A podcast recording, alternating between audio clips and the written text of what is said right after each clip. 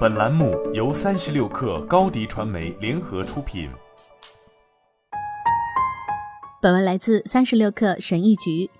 使用替代燃料驾驶喷气式飞机所面临的挑战，意味着减少飞行排放的方法只有一个：不要坐飞机。世界即将迎来一个新的、更清洁的航空时代吗？鉴于某些人的说法，你肯定会这么想。欧盟最近宣布将所谓的可持续航空燃料混合到航空煤油中，这是欧盟到二零三零年减排百分之五十五的计划之一。世界经济论坛的一项研究显示，这项技术将是航空公司实现到本世纪中叶实现零碳排放目标的关键。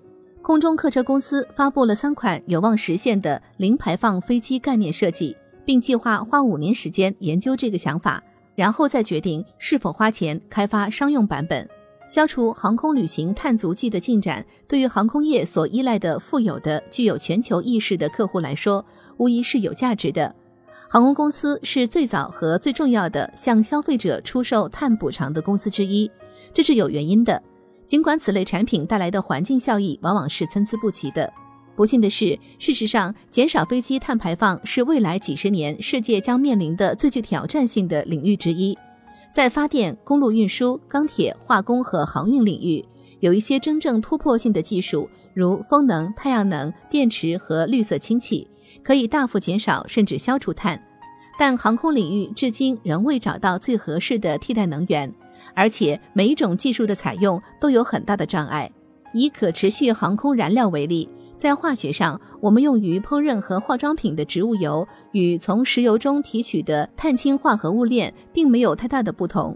将高达百分之五十的生物燃料混合到飞机的油箱中，通常甚至不需要对基本技术进行任何改变。SAF 已经占据了约百分之零点一的航空燃油市场。数据提供商标普全球普世能源资讯和阿格斯传媒去年开始公布常规价格。然而，SAF 对消除航空业碳排放的作用有限。首先，它们的价格要比普通燃料高出四到五倍，而且燃油已经占到航空公司成本的四分之一左右。这与可再生能源和电动汽车有很大的不同，后者的成本与传统替代品持平或更低。其次，供应是一个更大的问题。随着棕榈油价格在五月份升至创纪录的每吨四千五百零六马来西亚林吉特，世界农业用地勉强能满足日益增长的家庭食用动植物油的需求。为了满足二零一九年三亿吨航空燃料需求的一半，棕榈所需的种植面积将是目前大规模种植面积的近三倍。未来这将更加困难。到二零五零年，航空燃料需求可能会增长三倍。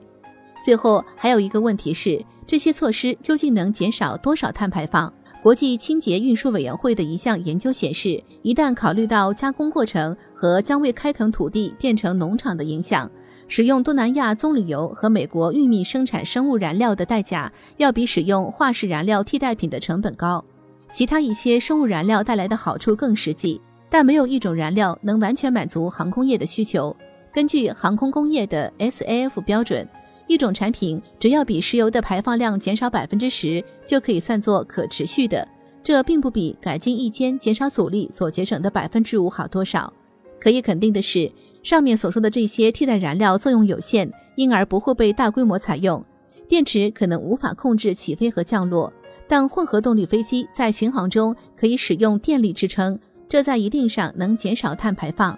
氢的重量比较轻，凭这一点。就使我们在重新设计飞机时优先考虑氢能，但仅仅开发一种新的传统喷气发动机就需要三十年的时间，所以我们可能得很多年以后才能看到这种变化了。